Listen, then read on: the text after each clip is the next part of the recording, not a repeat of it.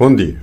Ontem, 13 de junho, dia de Santo Antônio, deveria ter comemorado o centésimo quinto aniversário, 105 anos, da criação do Liceu Nacional de Cabo Verde, o antigo Liceu Infando Henrique Gilianes, ou atualmente denominado de Lugero Lima.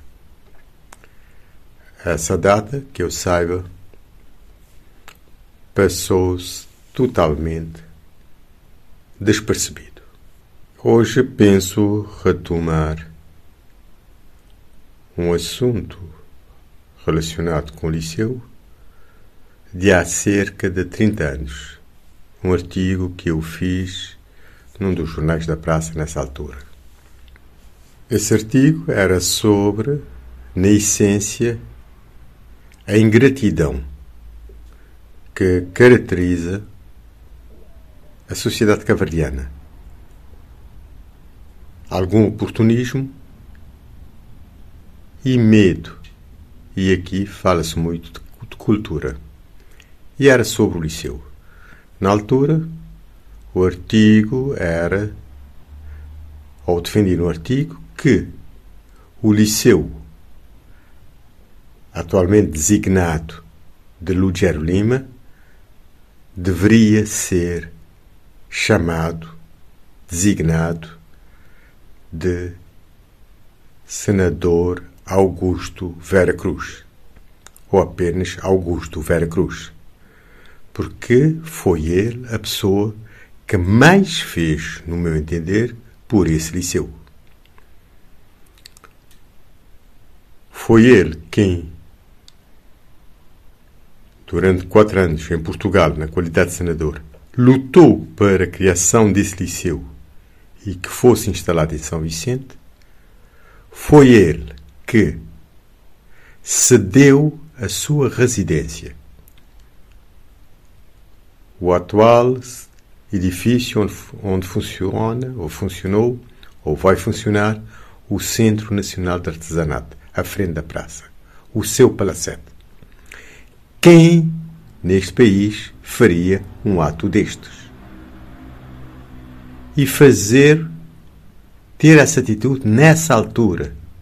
Que coragem, que dignidade, que abnegação. Não vejo muita gente na história deste país com este perfil. Este liceu, criado a 17, a 13 de junho de 1900, 2017 bate uma série de recordes. Uma, um dos recordes é de ser, para mim, sem dúvida alguma, a maior e melhor instituição de ensino jamais visto em Cabo Verde. Não há nada em termos de ensino que se lhe compare. Outro recorde é a sua longevidade. Outro, o seu impacto na sociedade a ver a pleiade de alunos que formou, mesmo os que não formou, o impacto que teve.